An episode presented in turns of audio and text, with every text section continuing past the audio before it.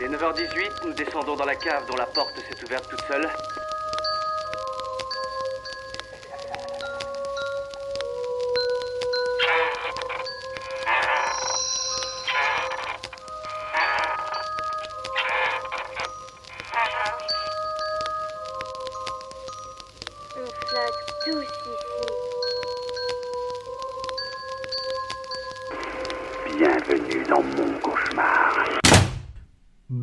À tous, bonjour à toutes, bienvenue dans cet épisode 5, je crois, de la saison 3 d'Inspiré de Ferrel, qui arrive déjà un petit peu en retard, puisqu'on enregistre un petit peu en retard, parce que euh, j'ai eu des... j'ai- eu des empêchements.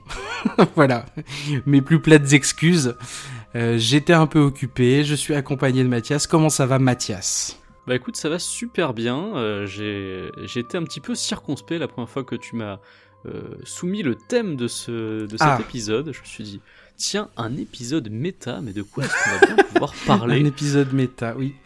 Oui, bah, Et puis je me suis creusé la tête, euh, et puis j'ai fini par trouver un thème qui serait un petit peu méta, mais par contre je suis très curieux de d'écouter ta chronique à toi, puisque euh, comme l'idée de cet épisode méta venait de toi, je me demande bien ce que tu as à nous raconter ce soir. Je Euh, suis tout oui. En, vrai, c'est des questions que. Enfin, c'est des questions qui sont liées au cinéma de genre depuis hyper longtemps. Le méta. C'est même un petit peu. Enfin, c'est peut-être même des questions qui sont posées en priorité par le cinéma de genre. Et, euh, en fait, ça faisait un moment euh, que je voulais faire une. que je voulais écrire un petit truc qui parle de méta, tu vois. Et en fait, il s'avère que Mad Movies a, sort- a publié un dossier à la suite de la sortie de Matrix Résurrection et de Scream 5 euh, sur le méta et, euh, et au moment où c'est sorti je me suis dit merde.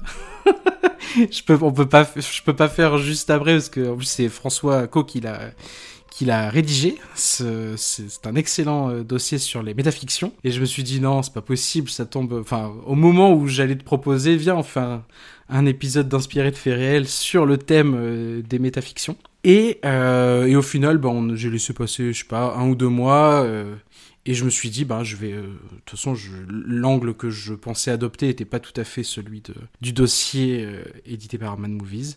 Donc, du coup, voilà, épisode sur le thème du méta. Alors, je suis toujours. euh, tu sais, j'ai toujours mes petites racines universitaires qui. qui repop à différents moments.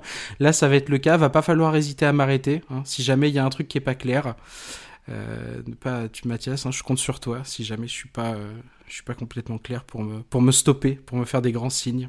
Je chausse mes lunettes, je me concentre, je prends un air intelligent et pénétré, et, et j'écoute ce que tu as à me dire. Ok, bah c'est parti.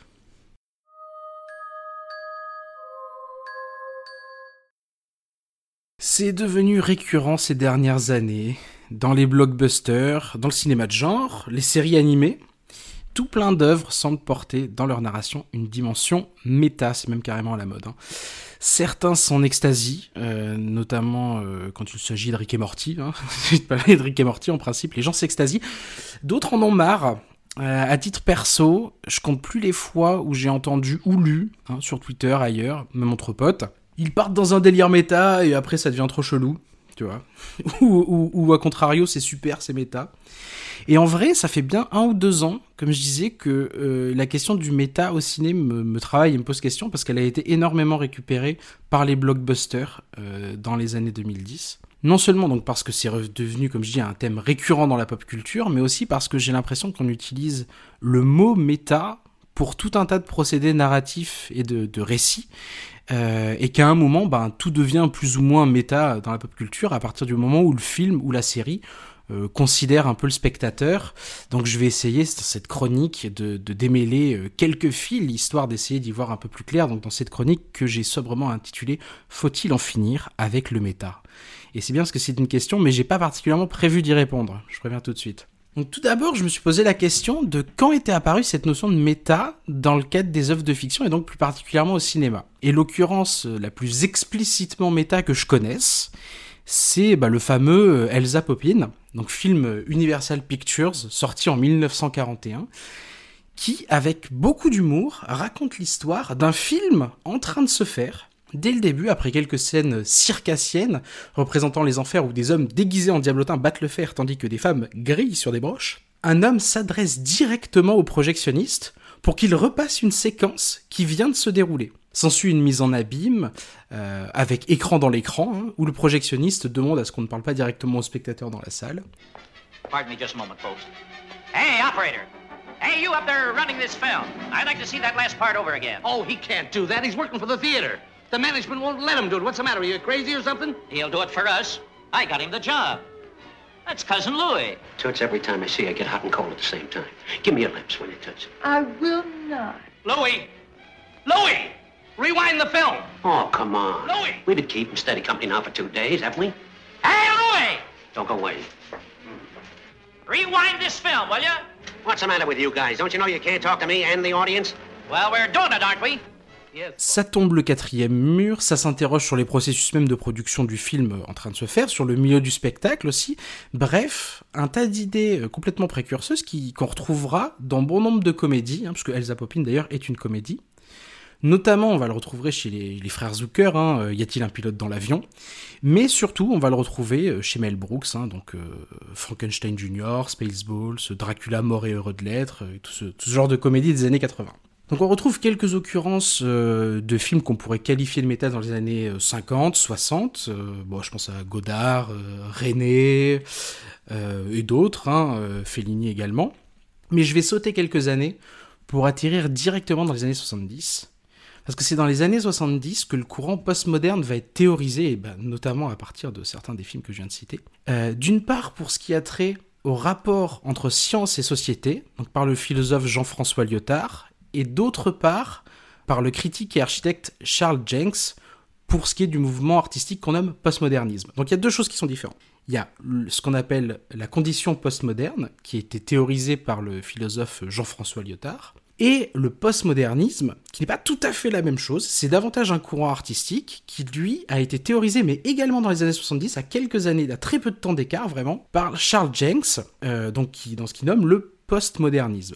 Ces deux théories parlent en fait d'un changement de paradigme avec ce qu'on appelle l'époque moderne, donc qui précède évidemment le postmodernisme, et décrivent les deux euh, des manières de voir le monde différentes. Par exemple, dans ce qu'on appelle le- l'époque moderne, est tirée en grande partie de l'idéologie des Lumières, en fait, des grandes idées des Lumières, qui envisageaient le monde de manière très binaire et euh, enfin relativement binaire et assez ethnocentrée, donc peu réflexif. Et une partie des changements observés par Lyotard, ça va être notamment en recherche universitaire. Lui, il va vraiment s'intéresser au rapport entre science et société. Et il va étudier, il va, il va réfléchir sur la condition universitaire et sur la recherche universitaire.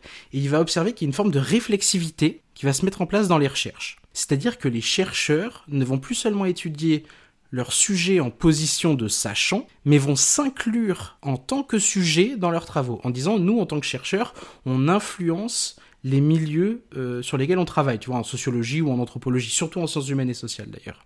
Donc c'est une posture en fait qui va être un peu méta, tu vois, de se regarder en train de travailler et de se dire, bah moi je travaille dans ce milieu-là, j'influe ce milieu- sur ce milieu-là en tant que chercheur. En art aussi, donc dans le postmodernisme, on va retrouver une forme de réflexivité qui est en fait bah, un autre terme pour définir le méta, hein, pour dire le méta, puisque le pastiche, la parodie, l'ironie, la réflexivité, le mixage, l'hybridation des formes artistiques vont être autant de symptômes du postmodernisme.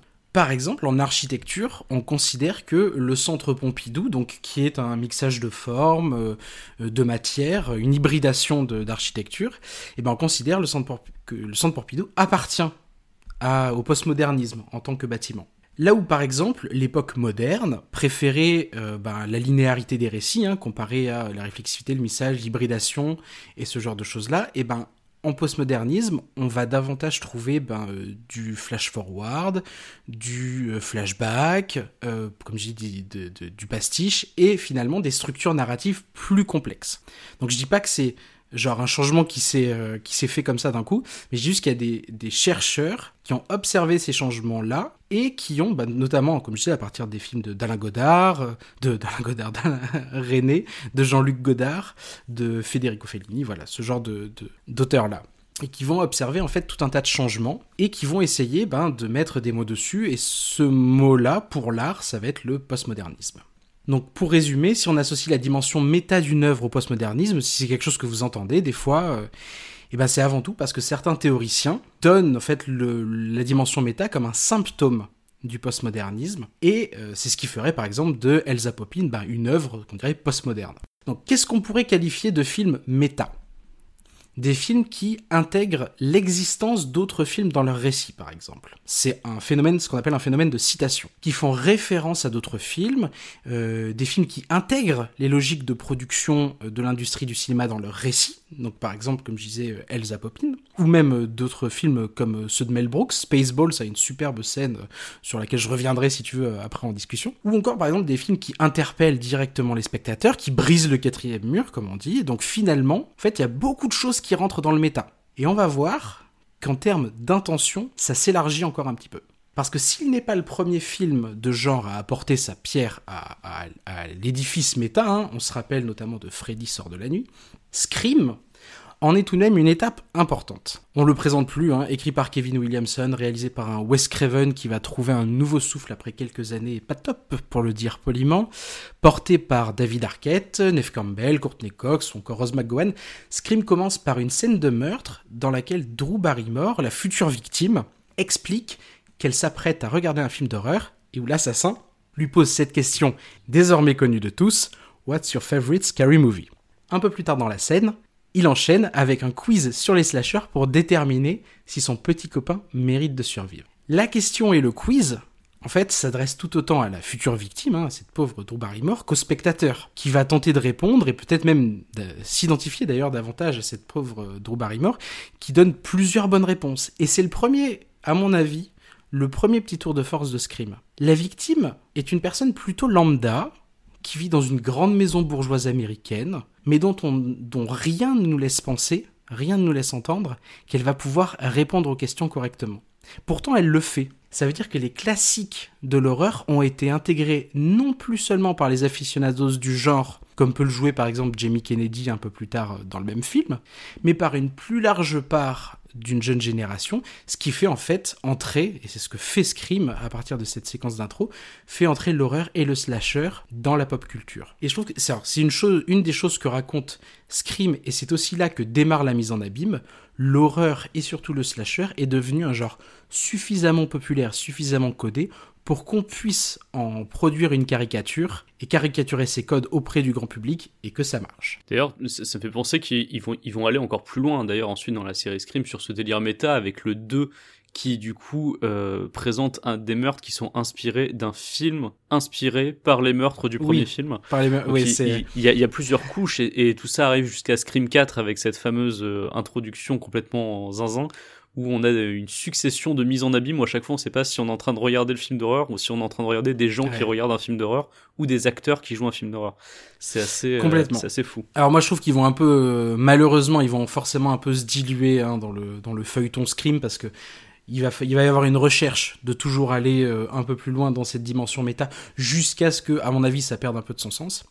Mais je pense que Scream, le premier en tout cas, réussit une chose, une chose que je trouve assez importante, c'est que la suite de références qui vont être citées par les différents personnages tout au long du film, elles sont pas uniquement là pour te donner un coup de coude complice en mode Eh, eh, t'as vu, eh, toi aussi tu connais, hein, on les a vus ces films. Ils sont pas simplement méta pour être méta, mais ils servent à inclure les spectateurs les moins connaisseurs du genre euh, en leur expliquant, en leur dévoilant les mécaniques et les tropes du, du slasher. En fait, le film adopte carrément un ton didactique dès la première scène. Halloween. You know, the one with the guy in the white mask who walks around and stalks babysitters? What's yours? Guess. Um, Nightmare on Elm Street. Is that the one where the guy had knives for fingers? Yeah, Freddy Krueger. Freddy, that's right. I like that movie. It was scary.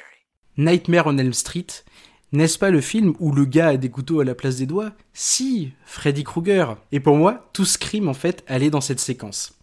Drew Barrymore d'ailleurs se permet euh, euh, même un commentaire qui pose d'emblée le type de spectatrice euh, qu'elle est en déclarant que le premier Nightmare on Elm Street était chouette, mais que quand même les suivants étaient nuls, ce qui au passage est complètement faux.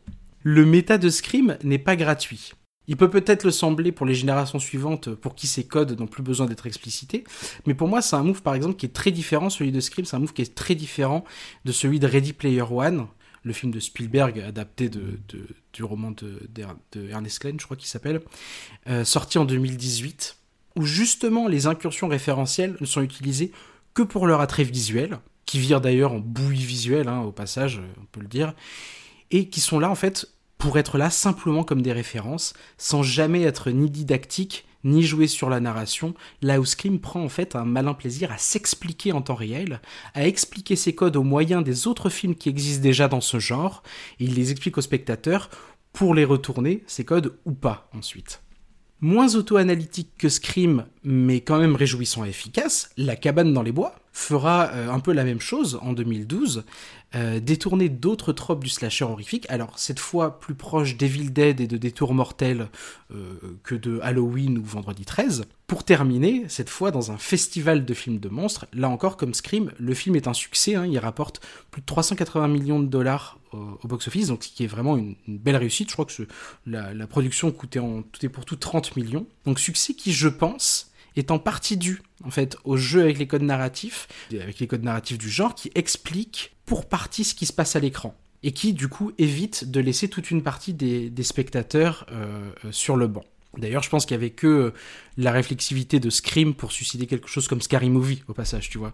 Qui, bah, d'ailleurs, comme le dit François Co dans, son article pour Mad Movies, c'est Scary Movie, c'est une comédie qui se moque de la manière dont Scream se moque des slashers, tu vois. Enfin, c'est un commentaire sur le commentaire par l'humour, ce qui est quand même une, sacrée mise en abîme. C'est d'ailleurs peut-être en partie Scream aussi, hein, qui a lancé une autre forme de film de genre méta, euh, les séries Z un peu conscientes, les séries Z qui sont conscientes de verser dans la série Z, qui sont ni vraiment des nanars, euh, ni vraiment des comédies, je pense à Sharknado, à Machete notamment, qui ont eu leur succès dans les années 2010 et qui jouent sur l'explication et la caricature des codes du bis pour produire des films petit budget qui sont censés se regarder au second degré. Donc voilà, chose dont je suis pas particulièrement fan à titre personnel, mais qui a le mérite d'exister et d'occuper les soirées pizza. Pour, pour ce qui est des, des bisseries, il y a, il y a forcément, je pense en partie un héritage de Scream, mais il y a aussi tout ce, ce gros boost qui a été donné par les productions Grindhouse euh, qui ont été faites euh, du coup par Quentin Tarantino et, et, Robert Rodriguez. C'est vraiment à ce moment-là qu'on a eu ce, ce, ce retour de, enfin, non, cette, cette mutation en fait, euh, ces nouveaux films qui s'inspirent du cinéma bis d'avant et qui sont très conscients que ce qu'ils font n'est pas du chef-d'œuvre, mais qui s'en amusent. Alors ouais, c'est pour ça que je citais Machete justement. Et euh, mais Machete va aussi jouer sur une forme de nostalgie. C'est un film qui va être très typé années 80, là où Sharknado pas du tout. Donc c'est aussi deux mouvements euh, dans ce truc-là qui sont légèrement différents.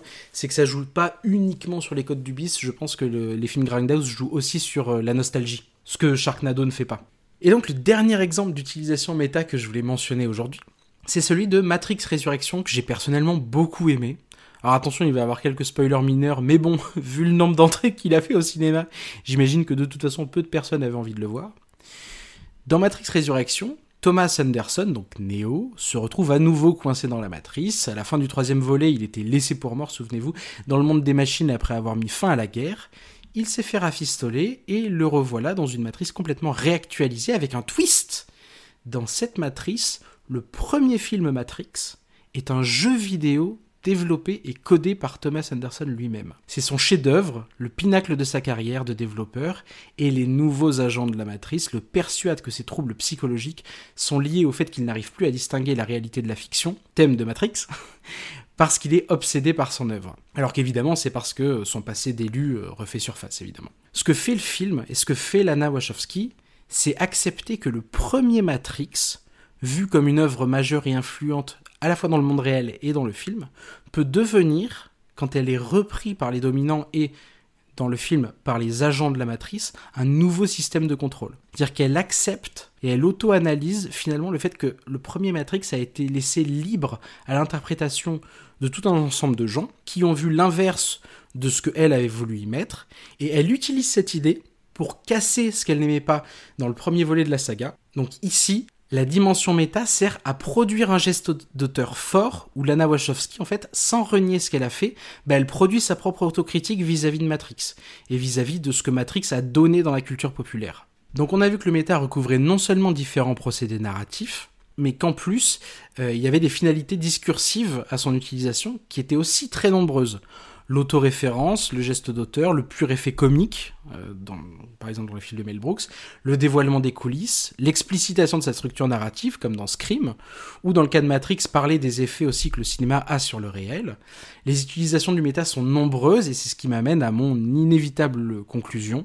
Donc je n'ai évidemment abordé que quelques exemples rapidement, mais il y a beaucoup euh, d'autres utilisations euh, de, la réflexivité dans le cinéma. Hein. Mais je me pose la question, est-ce que le méta, ce n'est pas un concept un peu faiblard quand il s'agit de désigner par exemple une scène de Rubber où Quentin Dupieux parle au travers de Stephen euh, Spinella pour nous dire qu'il ne faut pas chercher de sens à son film, quand il désigne le récit de Last Action Hero dans lequel un héros de film d'action fictif fait équipe avec un enfant spectateur du dit film, quand Kevin Williamson l'utilise pour caricaturer les codes du slasher, tout en dans un même mouvement euh, tentant d'inclure un maximum de spectateurs autour de ses références, ou encore quand Matrix Résurrection met à jour son récit comme on mettrait à jour la matrice en fait, en y incluant des événements réels pour montrer comment la pop culture peut être utilisée pour exercer une forme de contrôle. Bref, est-ce que quand un concept désigne indistinctement tant de choses à la fois, il est encore pertinent? Et donc faut-il en finir avec le méta? Eh bien je ne sais pas. Écoute, Déjà, je tiens à dire que c'était très clair. Contrairement à ce que tu Ah, disais bah, en tu introduction. Tu me rassures. Où tu avais quelques craintes. Non, c'était très clair. C'est un peu touffu au début quand on parlait de, de, Mm. voilà, de postmodernisme. Mais, euh, non, non, très, j'ai tout compris. Très bien. Eh ben, et super. euh, effectivement, cette question est très compliquée. Euh, Est-ce qu'il faudrait pas recentrer des choses? Parce que c'est vrai que des fois, on, considère, on appelle méta un petit peu tout, alors qu'on a une simple mise en abîme euh, voilà, qui, est, qui est là et qui n'a pas forcément de, de concept derrière à aller chercher, de petits clins d'œil, etc. C'est vrai que tout, tout mélangé ensemble, ça affaiblit le nom. Oui, voilà, c'est ça. C'est-à-dire, est-ce que, est-ce que simplement une référence, une citation, c'est méta Tout ça parce que, tu vois, par exemple, à ce moment-là, euh, à chaque fois qu'il y a une marque visible euh, dans un film, une marque réelle visible dans un film, est-ce que ça devient d'emblée méta Tu vois? Euh, c'est, un petit peu compliqué. Et en fait, quand je, je regarde les gens euh, qui, qui essaient de lister les films méta, il n'y a jamais les mêmes films dedans. Il y a toujours des films un peu différents et chacun voit un petit peu, euh, bah oui, euh, chacun voit un petit peu le méta à sa porte en fait. Mais euh, mais oui non c'est et puis maintenant en plus il y a une dimension commerciale aussi parce que Meta bah, c'est le nouveau nom de Facebook par exemple qui qualifie à la fois ben, l'espèce de maison mère que ça veut regrouper, savoir WhatsApp, Instagram, Facebook. Et, et une dimension méta qui veulent inclure dans le métaverse. Enfin, je trouve ça ouf. Enfin, pour moi, méta, genre Facebook qui s'appelle méta aujourd'hui, c'est le plus beau hold-up sémantique euh, depuis que l'UMP s'est renommé les Républicains, quoi. enfin bon, voilà. Mais ça fait partie des questions qui me turlupinent vraiment. Bah écoute, je... ce n'est pas moi qui viens de découvrir le concept très élargi du méta qui pourrait t'aider à répondre à cette question. Mais en tout cas, c'est très intéressant de l'avoir posé et je pense que ça pourrait intéresser pas mal d'auditeurs et d'auditrices. Eh ben écoute, je te propose qu'on passe à la suite. Pour continuer avec ma deuxième chronique, euh, quand tu m'as parlé de méta, je me suis dit, est-ce que j'irais pas dans le pur méta en, en parlant dans cette émission, dans ce podcast finalement qui parle de cinéma et de séries, de la place des podcasteurs au cinéma et dans les séries. Mhm. Une chronique méta en abîme, vois-tu. Oui, une chronique méta sur, dans un podcast sur le méta. Mais, mais vas-y. Ah ben c'est une surcouche de méta. Euh, voilà, je me suis intéressé à la manière dont on les représente, ce qu'ils disent du média, voilà tout ça. Donc on va commencer par le début. Le début, euh, le premier film, en tout cas que j'ai pu retrouver à avoir comme podca- un podcasteur pour personnage principal, est sorti il n'y a pas si longtemps que ça, euh, en 2014. Et il s'agit de Tusk de Kevin Smith. J'irai pas que t'ailles au Canada demain. C'est pour le podcast. En fait, mon boulot, c'est de, de voyager et de faire des interviews de gens bizarres. Faites gaffe, les pecnos canadiens. Wallace, le globetrotter, va aller se taper un petit voyage cochon dans le Grand Nord. Bonjour, je suis un vieil homme qui a profité d'une vie en mer longue et aventureuse. Et après une éternité d'aventures sur tous les océans, je sais que je n'ai aucune envie de passer les dernières années qu'il me reste seul, pas avec toutes les histoires que j'ai à raconter. Euh, on est loin de Bifrost ici. Avoir un podcasteur en vedette, c'est quelque chose qui est plutôt logique, puisque Kevin Smith, le réalisateur, a basé cette comédie horrifique sur une idée qu'il a eue en 2013 dans son propre podcast, Smodcast, qu'il anime avec un de ses amis. Et pour donner une idée du côté un peu précurseur de Tusk, le film est sorti quelques semaines avant, le premier épisode de Serial, le podcast de True Crime qui a fait exploser le format aux États-Unis. C'est vrai qu'on a commencé à parler de podcast de manière internationale avec l'énorme succès qu'a eu Serial euh, sur euh, le secteur du True Crime. Eh bien, Tusk est sorti avant le premier épisode de Serial. Tusk, de quoi ça parle? Ça parle de Wallace Brighton, qui est joué par Justin Long, qui ne fait pas un podcast de True Crime en l'occurrence. C'est le co-animateur du Nazi Party, vous verrez, vous voyez le jeu de mots avec le Nazi Party évidemment en anglais. Un jeu de mots euh, voilà qui vous montre un petit peu le sens de l'humour de ce podcast, parce que c'est un podcast qui est censé être humoristique, mais qui est surtout horrible, puisqu'il consiste essentiellement à se foutre de la gueule de gens qui apparaissent dans des vidéos sur le net. Et d'ailleurs, justement, au début du film, euh, Wallace Brighton se rend au Canada pour aller interviewer un gamin qui s'est accidentellement tranché une jambe dans une vidéo, qui fait actuellement le, le buzz sur Internet. C'est une espèce de parodie du Star Wars Kid, tu sais, qui, Mm. euh, qui fait des mouvements avec son sabre, sauf qu'il se tranche, euh, il se tranche une jambe. C'est un peu comme si les podcasteurs étaient des youtubeurs en fait. C'est un petit peu dans ce délire. Tu, tu, c'est vraiment dans, dans cet esprit-là. Euh, en fait, il, va là-bas pour donc interviewer ce gamin, sauf que quand il arrive, bah, le gamin est mort. Parce qu'il s'est suicidé justement à cause des moqueries qu'il y a eu sur sa vidéo sur internet. Et là, on pourrait se dire que Wallace pourrait avoir une grande prise de conscience, qu'il pourrait se dire Ah, mais qu'est-ce que je fais de ma vie? Est-ce que finalement je ne suis pas en train de faire le mal? Et finalement, non, il n'est pas triste, il est juste très déçu de ne pas pouvoir gratter des écoutes et d'avoir fait le voyage pour rien. Mais il se décourage pas, donc il finit par tomber sur une annonce dans les toilettes d'un bar où un vieil homme lui assure qu'il a, assure dans cette annonce qu'il a des tonnes d'histoires à raconter. Il se dit Ah, jackpot, des histoires pour mon podcast, ça va être formidable. Donc il y va. Mais il va vite comprendre que le monsieur, c'est plutôt un psychopathe qui va le séquestrer pour le transformer petit à petit en morse. Voilà, donc c'est le morse pitch du film en morse, l'animal, voilà, hein, d'où le titre du film Tusk, voilà, qui signifie les, les- canines, enfin les. Ouais, les- je vois, je vois. Je sais pas comment on appelle ça, les dents du morse, tu vois. Donc voilà. Bon, j'ai détesté ce film, hein, on va pas aller très très loin. J'ai détesté le personnage principal, j'ai aucune empathie pour lui, c'est un énorme connard. hein, donc je sais pas si vous avez envie de voir ce film, mais moi j'ai eu vraiment du mal à. Je l'ai même pas fini d'ailleurs, ça m'a saoulé au bout d'un moment. euh, J'ai eu vraiment du mal avec le personnage principal, euh, voilà, qui c'est typiquement le genre de mec, tu vois, qui a changé avec le succès de son émission, qui euh, délaisse sa meuf qui était avec lui depuis le début, euh, qui est juste bonne dans le film visiblement à lui tailler des pipes. C'est la seule scène où on la voit au début, au début du film. Je crois qu'elle a un rôle plus important par la suite, mais j'ai arrêté. Mais en tout cas au début, c'est vraiment ça, c'est juste ça. Et son co-animateur, qui est joué par Ale Joel Osment du Sixième Sens.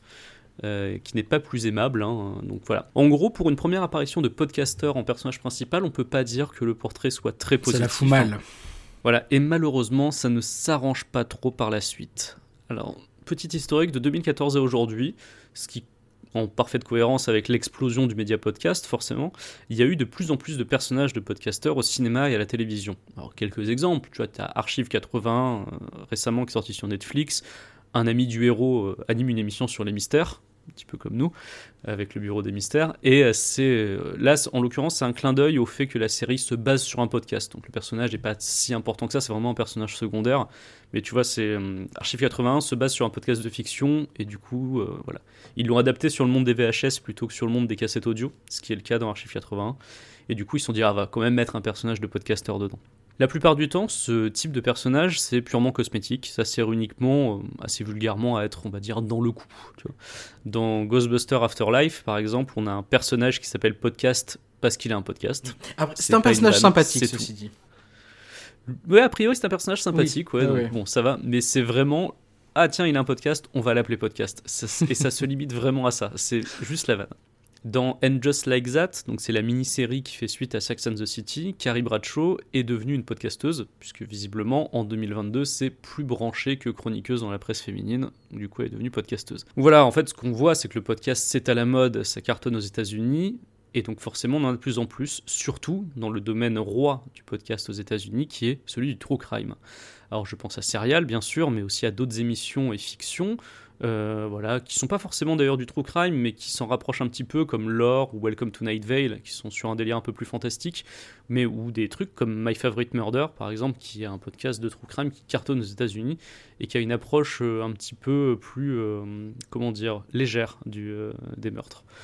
Donc voilà, la mode est telle qu'il y a aussi des adaptations de podcasts en série ou en film, donc des podcasts fictionnels ou non. Donc il y a Archive 81, comme j'en parlais, il y a aussi Dirty John, Dr. Death, Limetown. Donc c'est vraiment trendy, tu vois, comme on dit aux États-Unis d'Amérique. c'est vraiment un truc qui est, euh, qui est dans l'air du temps. Alors du coup, on met des personnages de podcasteurs un petit peu partout. Pourquoi? Pour apporter cette touche de, de modernité. Mais à part ça, à quoi ça sert? Parce qu'en fait, le personnage du podcasteur, il a pas de réelle spécificité par rapport à d'autres archétypes qu'on connaît déjà dans la fiction. En fait, on pourrait le situer quelque part entre la figure du journaliste d'investigation sérieux, euh, historiquement, et un petit peu celle plus récente de l'influenceur agaçant sans morale.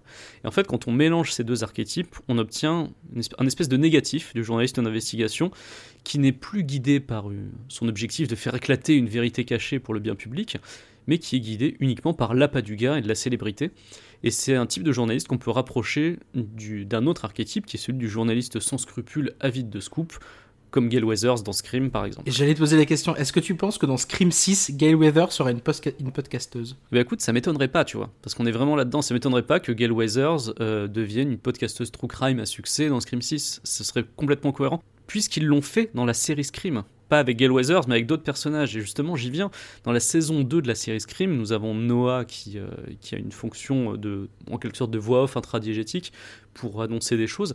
Et dans la saison 1, il y a carrément tout un personnage euh, très important dans la saison 1 qui est une podcasteuse true crime qui vient enquêter sur ce qui s'est passé dans la ville. La plupart du temps, le podcasteur, donc c'est soit euh, cet archétype un petit peu nul, soit juste un personnage fonction qui va faire office, donc comme je le disais, de voix off intradiégétique. Donc Noah dans Scream, mais aussi euh, plus récemment dans Only Murders in the Building, série qui est dispo chez Hulu et sur Disney Plus en France. Là, on l'utilise en fait comme un dérivé du personnage d'enquêteur ou d'écrivain qui va faire avancer la narration en lisant à haute voix ce qu'il écrit. C'est un truc qui est très utilisé dans la fiction.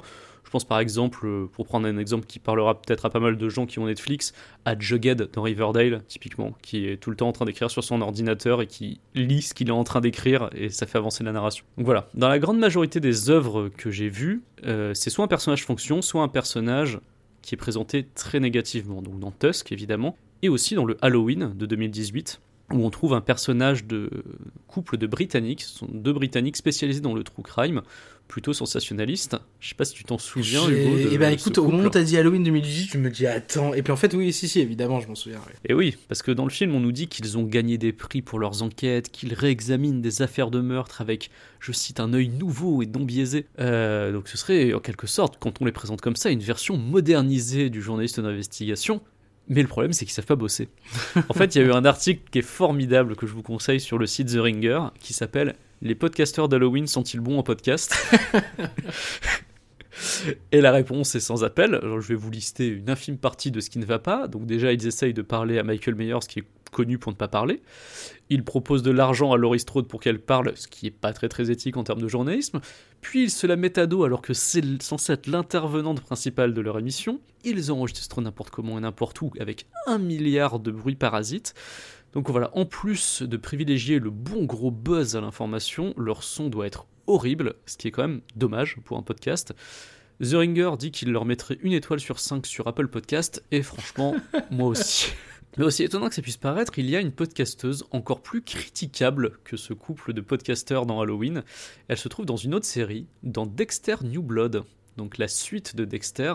Nous avons Jamie Chung, l'actrice qui joue Molly Park, une animatrice d'un podcast True Crime qui s'appelle Mary Fucking Kill. Vous noterez l'astucieux jeu de mots sur Mary Fuck Kill, évidemment. Et avec ça, vous avez le ton de son émission. C'est présenté dans Dexter New Blood comme un des podcasts True Crime qui a le plus de succès. Et ça me fout vraiment le cafard quand je vois ce que c'est, puisque l'animatrice exploite clairement des histoires sordides pour la fame, sans se soucier une seconde de son impact sur les familles des victimes. Elle met en avant les tueurs, elle décrit en détail les meurtres et ne s'intéresse pas aux victimes. C'est un personnage qui apparemment a de rares bons côtés sur la fin de la saison, mais qui, pour être honnête, dresse surtout une critique des podcasts true crime, qui ont tendance à glamouriser les tueurs et, malheureusement, parfois, à réveiller des traumatismes chez les proches de victimes. Et cette réflexion-là, qu'on trouve dans Dexter New Blood, elle date de bien avant. J'avais écouté euh, une série d'émissions euh, qui s'appelle Faites entrer l'accusé prend 20 ans, qui a été diffusée chez Binge Audio, euh, je crois, il y a un ou deux ans. Et dans les intervenants, il y avait Christophe Ondelat, qui racontait qu'il s'était lui-même posé des questions sur l'impact de Faites entrer l'accusé, puisque c'était très suivi en prison. Et ce qui se passait, c'est que les prisonniers dont les affaires sont traitées dans l'émission étaient ensuite insultés harcelés dans les jours qui suivaient l'émission, la diffusion de l'émission à la télé. Donc ça a eu un vrai impact sur eux, et Ondelat, qui est très proche de certains membres de l'administration pénitentiaire, a avoué que c'était en partie pour ça qu'il avait euh, décidé d'arrêter de présenter l'émission. Alors depuis, il est sur Europe 1, il raconte toujours des affaires judiciaires, mais il s'est ouvert à d'autres histoires moins tragiques, et on sent qu'il y a eu un avant et après cette réflexion-là qu'il a eue en discutant avec les membres de l'administration pénitentiaire. La question du droit à l'oubli, c'est une vraie question qui se pose dans le true crime. Christian Gérin, donc, qui était le, producteur historique de Fait entrer l'accusé, avait raconté une anecdote personnelle justement dans cette série chez Binge Audio. Il disait qu'une des personnes impliquées dans l'enlèvement du baron Empin, de grande histoire euh, criminelle française, lui avait écrit pour lui demander de ne pas faire d'émission sur l'affaire, pour préserver son fils de 8 ans, qui connaissait pas l'histoire, et aussi pour protéger sa nouvelle famille et éviter de ruiner sa réinsertion en remettant tout ça en lumière et en y associant son nom. Donc Christian Gérin avait décidé de faire quand même l'émission, mais il avait accepté de ne pas citer son nom. Donc pour cette fois-là, un ancien criminel a été épargné, mais il y en a beaucoup d'autres qui n'ont pas eu cette chance, qui n'ont pas été consultés, et alors qu'ils ont purgé leur peine. Et il y a d'un côté les anciens criminels et surtout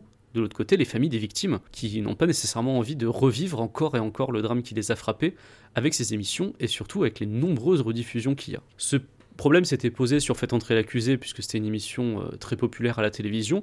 C'est une question qui se pose aujourd'hui avec le fort succès du podcast True Crime aussi. Donc quand on prend en compte ces problématiques, on peut se dire que c'est quasi impossible de faire du podcasteur, surtout le podcasteur True Crime, une figure sympathique dans la fiction. Mais il y a quand même une série qui réussit à faire preuve de nuance dans la représentation du podcast True Crime. Je l'ai cité un petit peu plus tôt. C'est Only Murders in the Building, disponible sur Disney Plus en France. Selon la police, Tim Kono a bien été victime d'un meurtre et apparemment c'est l'œuvre d'un givré dans votre genre. Je peux pas m'empêcher d'y penser. Oui, moi non plus. On devrait faire notre propre podcast. Alors on va y descendre et on va chercher des indices. Vous voulez venir Est-ce que je veux m'introduire dans l'appartement d'un mort et fouiller dans ses affaires? J'ai rien de mieux à faire.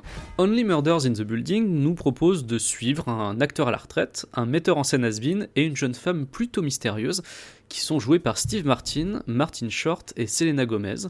Ces trois personnes vivent toutes dans le même immeuble à New York. Dans le premier épisode, ils découvrent qu'ils sont tous les trois fans du même podcast, All is not okay in Oklahoma, tout ne va pas bien dans l'Oklahoma, qui est une sorte de parodie de serial euh, qui est animée par euh, une animatrice odieuse qui est jouée, enfin génialement odieuse qui est jouée par Tina Fey. Donc euh, voilà, vous voyez un petit peu l'ambiance si vous aimez Tina Fey. Et le même soir, alors qu'il y a eu une espèce d'alerte dans leur immeuble et qu'ils se sont retrouvés à écouter tous les trois sur le même ordinateur leur épisode qui venait de sortir, ils apprennent qu'un meurtre a été commis dans leur immeuble.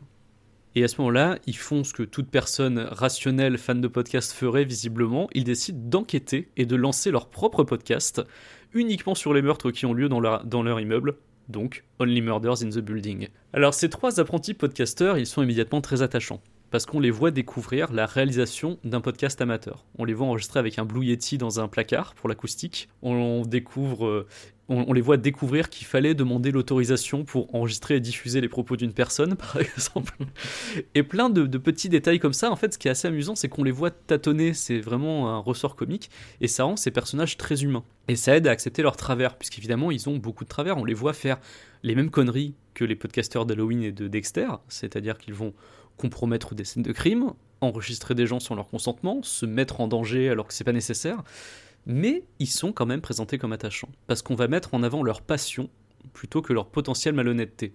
Ça va pas les empêcher de devoir assumer les conséquences de leurs actes à plusieurs reprises dans la série et notamment dans le final, mais contrairement euh, à beaucoup d'autres personnages de podcasteurs qu'on a eu, ces gens-là, eh ben on s'y attache un petit peu. Only Murders in a Building, c'est aussi une série qui fait du podcast sa structure narrative. C'est-à-dire que chaque épisode a un titre qui est présenté dans un carton qui rappelle une application de podcast.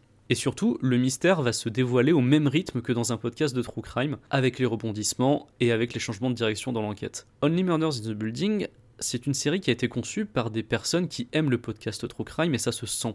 Ce sont les scénaristes, on voit qu'ils connaissent le média et qui le décortiquent. Il y a vraiment des séquences qui rappellent, euh, bah, tu en parlais, celle de Randy Mix dans Scream, où un personnage va euh, détailler les codes du format podcast True Crime. Le premier épisode doit donner envie en présentant le mystère, le deuxième épisode doit s'intéresser à qui était la victime, le troisième doit ouvrir des pistes, etc. etc. Et c'est justement ce que va s'employer à faire la série en reprenant ces codes tout au long de la première saison. Alors, on le sait tous les deux, et je pense que nos éditeurs et auditrices le savent aussi, le podcast n'est pas qu'un fichier audio à écouter. C'est aussi un bon moyen de créer des communautés autour de ces émissions. Et euh, on voit déjà qu'au début, nos trois personnages principaux sont fans d'une autre émission, Ils font partie de la communauté des fans de cette émission-là. Mais en créant Only Murders in the Building, ils vont s'attirer eux-mêmes une petite communauté d'auditeurs. Donc il y a d'ailleurs un épisode de la série qui est consacré aux auditeurs d'Only Murders in the Building pour bien marquer que eux aussi ont leur part dans le succès ou non d'une émission. Voire, comme c'est le cas dans la série, dans le succès ou non de l'enquête. Puisqu'il y a un côté participatif dans les podcasts de True Crime où des fois les auditeurs, qui sont un petit peu des enquêteurs du dimanche, vont essayer euh, d'aider et d'apporter leur pierre à l'édifice. Le genre du True Crime, il est par essence sujet aux controverses sur le droit à l'oubli, sur le respect des victimes, comme je l'ai dit, et Only Murders ne va pas faire l'impasse euh, sur ces problèmes. On parle même du manque de moralité de certains créateurs. Je le disais, donc Tina Fey qui joue euh, Cinda Canning, l'animatrice de All Is Not Okay in Oklahoma c'est vraiment une personne assoiffée de buzz, une patronne tyrannique qui, vole les idées de son assistante, qui n'a aucune empathie. Enfin, elle est vraiment horrible, donc je, l'aime beaucoup évidemment. Et parce que c'est évidemment une caricature qui va dénoncer par l'exagération le milieu du podcast True Crime professionnel. Et c'est là la différence. Le le podcast True Crime professionnel qui peut brasser énormément d'argent, notamment aux États-Unis. Et la question du financement du podcast est d'ailleurs abordée à plusieurs moments euh, plutôt dans le fond, hein, très honnêtement, mais à plusieurs moments dans la série, notamment avec des histoires de rachat de format et de publicité pour Squarespace. Toute personne ayant écouté un podcast anglophone a déjà mangé des publicités pour Squarespace, évidemment. Donc voilà, Sida Canning, elle est affreuse, voilà, mais bon, comme elle est jouée par Tina Fey, qui sait très bien jouer ces gens odieux, c'est nickel. Mais en faisant des trois podcasteurs amateurs les personnages principaux de la série, et en mettant de côté Cinda Canning, Only Murders in the Building, ça permet d'avoir une approche moins manichéenne du média. Parce qu'il y a de, tout dans cette série. Il y a un respect, un amour pour le format, il y a une distance pour le critiquer, et surtout une vraie volonté d'essayer de décortiquer ce qui fait son succès. En fait, cette série Disney ⁇ enfin cette série Hulu mais diffusée sur Disney ⁇ elle est finalement bien plus intéressante par rapport au médium podcast que tout ce qu'on a vu jusqu'ici dans les séries et les films horrifiques. Et pour un genre, l'horreur, qui est censé aller souvent euh, dans ces limites-là, et essayer d'analyser, essayer de faire un commentaire sur la société, je trouve que c'est une belle occasion manquée. Et pour une fois, le genre s'est fait doubler par la comédie, sur ce coup-là en tout cas. Eh ben écoute, super, c'est donc c'est disponible sur Disney Plus cette. Euh, ouais, et franchement, c'est plutôt sympa. Euh, donc c'est une dizaine d'épisodes, si je me souviens bien, et que je me les suis bingé il y a pas très longtemps. Il va y avoir une saison 2 qui est censée arriver, il me semble, cet été. D'accord. Euh, c'est très sympa. Je connaissais pas du tout. De voir euh, deux personnes retraitées euh, mener l'enquête avec Selena Gomez, c'est plutôt sympathique. Une bonne galerie de personnages secondaires et c'est très léger, c'est très sympa. Et pour le coup, quand on aime le, le, le, média podcast, je trouve que c'est plutôt sympa à suivre parce que c'est vraiment au cœur de la série. Quoi. Et ça a une dimension presque un peu, j'ai l'impression, tu disais didactique, c'est-à-dire que ça détaille un peu les étapes de la production du podcast euh, en même temps. Donc, euh, donc c'est ouais, sur la première saison, une série très méta. Encore une fois. Exactement. Exactement. C'est la, c'est une série méta sur le podcast. c'est une bonne manière de conclure.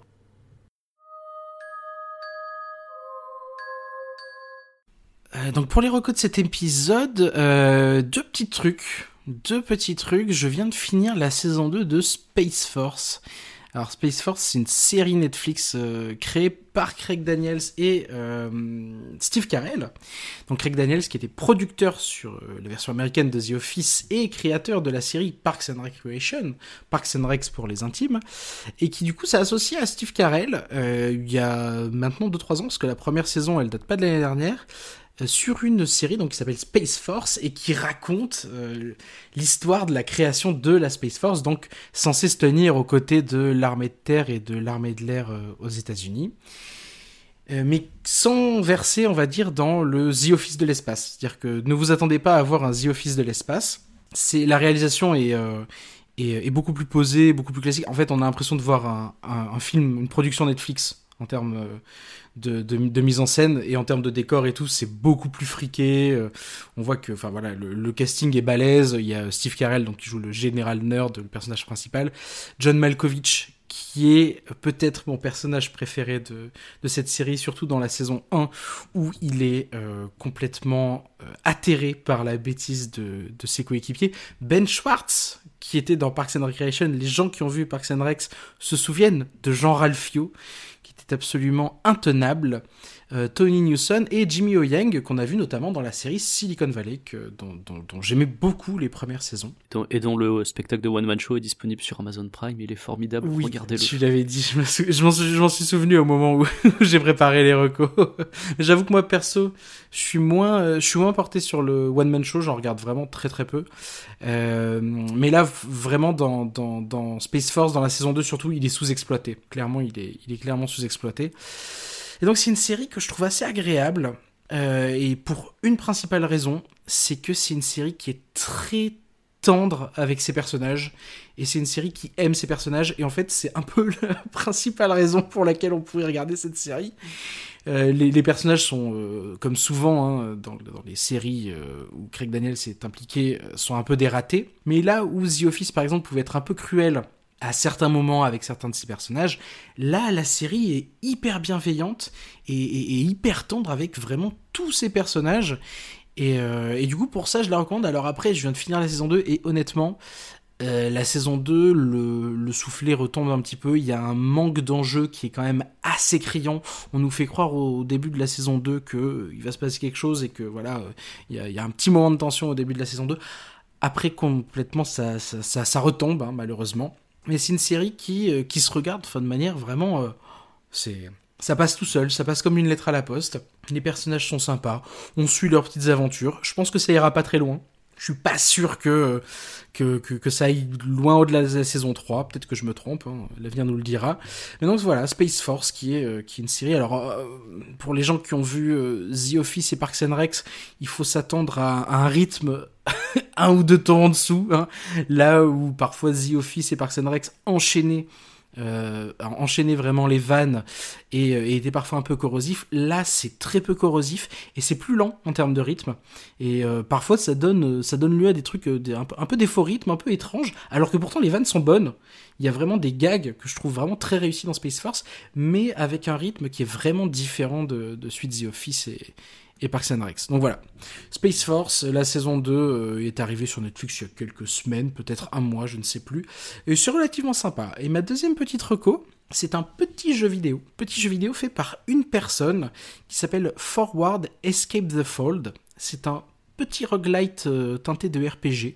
Donc le, studio s'appelle euh, Two Tiny Dice et euh, donc il est composé d'une personne. hein, si j'ai bien lu la, la fiche, euh, la fiche Steam et la fiche Twitter.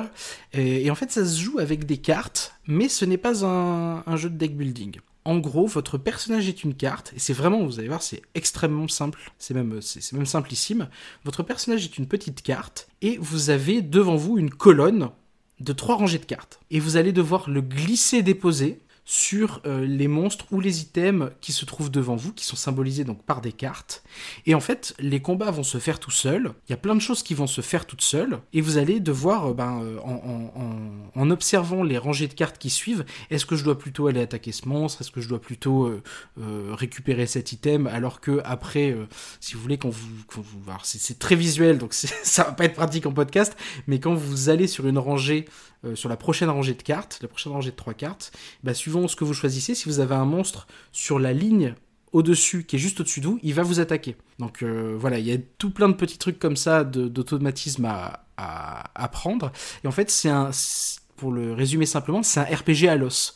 C'est un RPG vraiment réduit à son squelette, c'est-à-dire que euh, la narration, ça va être vraiment euh, quelques lignes de texte et, euh, et quelques cartes aussi qui vont symboliser un peu, l'environnement quand il y en a. Et on va juste avoir à déplacer son personnage pour arriver à la fin du niveau, arriver au boss. Et si on a déplacé son personnage, si on a bien anticipé les cartes qui arrivent ensuite, et ben normalement on peut battre le, boss et, aller au niveau suivant.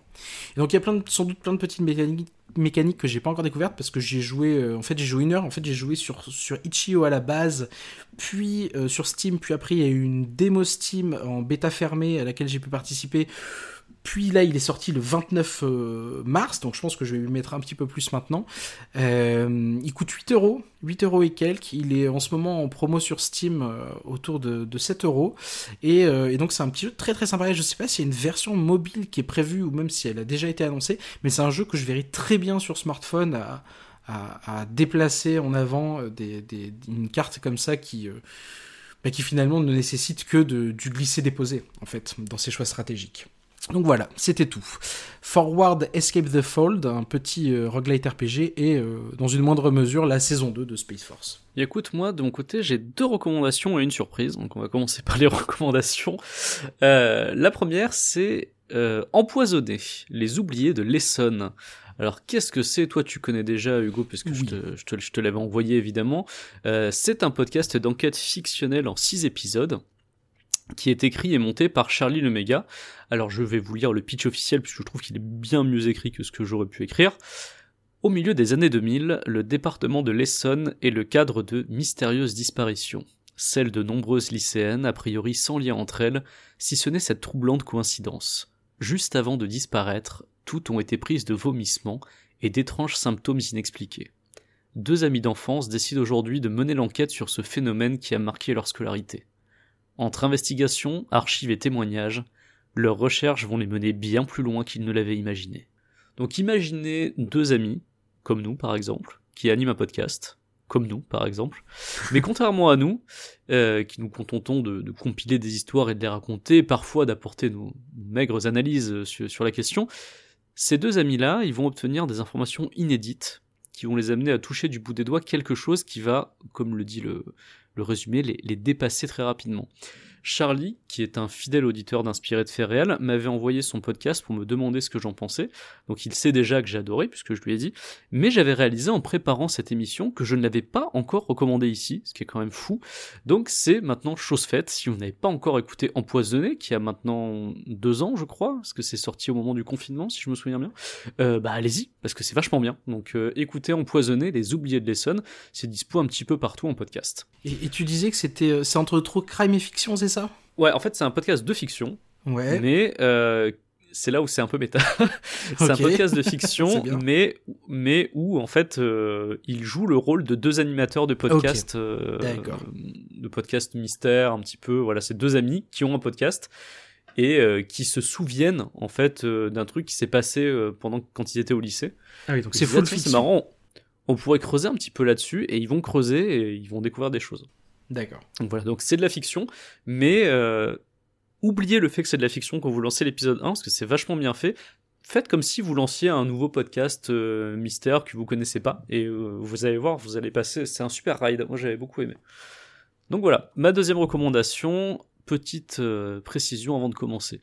Des fois, je mets beaucoup de temps à suivre les recommandations qu'on me fait. J'ai mis pl- plusieurs pas grave, mois mais c'est pas à grave. me mettre à Game of Thrones. J'ai mis pas loin de 5 ans, dis-toi 5 ans, avant de enfin regarder Twin Peaks sur tes conseils. Ah, Et Twin je Peaks, attends, saison 3, parce que. euh, Ah non, mais Twi- Twin Peaks intégral. C'est- Intégral, Vraiment, oui, là, oui, j'ai, oui. Ouais, ça parce y est, j'ai tout regardé. bien avant, là. J'ai tout regardé, c'était formidable. Ah. Merci. Voilà. De rien. Pourquoi j'ai attendu si longtemps? Je ne sais pas. Je viens à peine de commencer Zelda Breath of the Wild. Je n'ai toujours pas vu la forme de l'eau. On- en est à ce niveau-là. Mais on fait, on fait les choses à son rythme. C'est ça, tu sais, les recos, on se les note, et puis si on les regarde dans 3 ans, on les regarde dans 3 ans. Bah là, justement, la recommandation qu'il y a aujourd'hui, c'est encore un cas similaire. Alors, je sais pas si elle va nous écouter, mais elle se reconnaîtra si elle nous écoute. En 2017, donc euh, bah, il y a 5 ans, je revenais de New York et je parlais de Sleep No More non-stop. Et vraiment non-stop.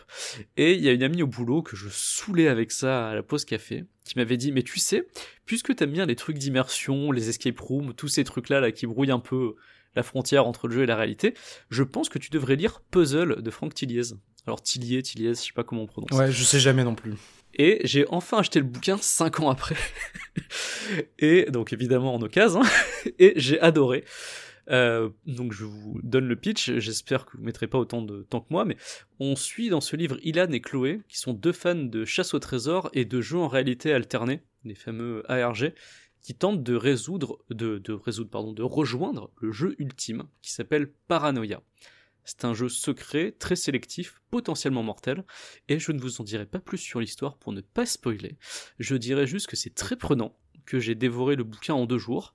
Alors voilà, ne faites pas comme moi, et n'attendez pas 5 ans pour le lire, lisez-le dès que vous le pouvez, parce que c'est vraiment de la bonne, je trouve, Euh, voilà, j'aime beaucoup. Si comme moi vous aimez bien ces, ces atmosphères-là, ça devrait euh, vous plaire totalement. Et enfin la surprise. La petite surprise, elle est pour vous, chers auditeurs, chères auditrices. Euh, dans notre épisode de Noël, je vous avais recommandé Sous Scellé. Ces boîtes de jeux là que vous recevez par la poste, qui contiennent une enquête criminelle à résoudre. Vous avez des, des PV d'audition, des coupures de journaux, des pièces à conviction. Et en gros, avec tout ça, vous devez comprendre ce qui s'est passé. Voilà, je vous en avais, si vous voulez, que je vous en parle un peu plus et réécouter l'épisode de Noël, je décrivais euh, bien plus longuement ce que c'était. Et, bien tu vois, sur ta reco, sur ta reco, j'y ai joué. Et oui, et tu as aimé aussi. ouais, ouais, ouais. Toi, tu, tu as fait euh, deux enquêtes, je crois, à ce jour. Euh, j'ai une sur les deux. ah, ah, t'as pas encore fait la deuxième, d'accord. J'ai pas encore fait la deuxième. Et je crois que tu as fait celle sur le meurtre de Fable Table. sur la mort mystérieuse de Fable Table. D'accord. Non, mais là, euh, bah, justement, Ben et Chloé, les créateurs de Sous-Scellé, ont, ont entendu euh, Marocco et ils nous ont contactés pour nous proposer de vous faire gagner une boîte à vous, une boîte de jeux.